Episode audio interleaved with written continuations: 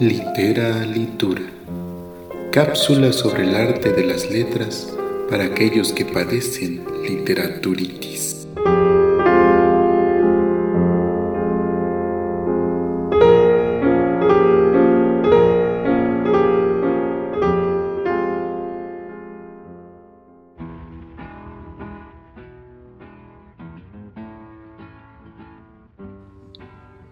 William Faulkner es uno de los más grandes y no hay nada más que discutir. Nacido en 1987, ganó el Premio Nobel de Literatura en 1949, de acuerdo con la Academia, por su poderosa y singular contribución a la novela contemporánea.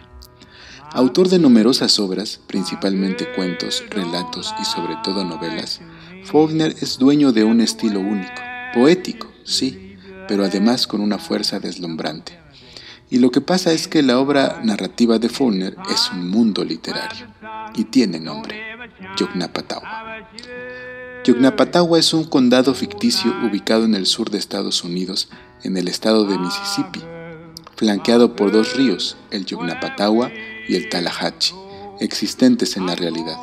La capital es Jefferson Aquí es donde transcurre buena parte de la narrativa de Faulkner, entre novelas y cuentos, y algunos de los más conocidos, como Absalón Absalón, El ruido de la furia, Luz de agosto, Santuario y Mientras agonizo.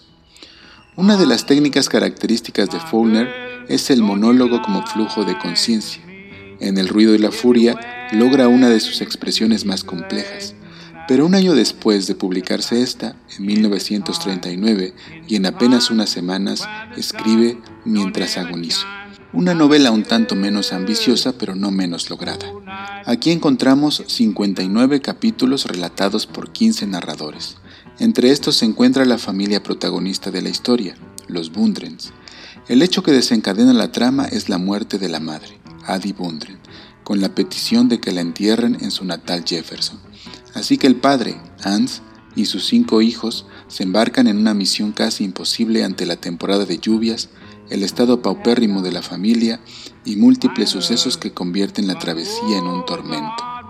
Los hijos, Dar, Cash, Jewel, Duidel, la única mujer, y Bardaman, un niño, viajan cada uno con una perspectiva diferente, con sus propios demonios y con problemas más allá del hecho de llevar a la madre muerta en su ataúd. La tragedia se cierne sobre la familia para cumplir un deseo o capricho de la matriarca. Es una familia que marcha a su propia destrucción. A pesar de estos 15 narradores y relatos que suponen un trabajo de lectura a manera de rompecabezas, es esta una de las novelas más accesibles de Faulkner, que ejemplifica esa fuerza narrativa y el poder de uno de los escritores más sólidos del siglo XX. Yo soy Juan Carlos García Síguenos en las redes sociales y comparte tus lecturas. Esto fue una producción para Voz de las Comunidades del Valle. Todas las voces, toda la música.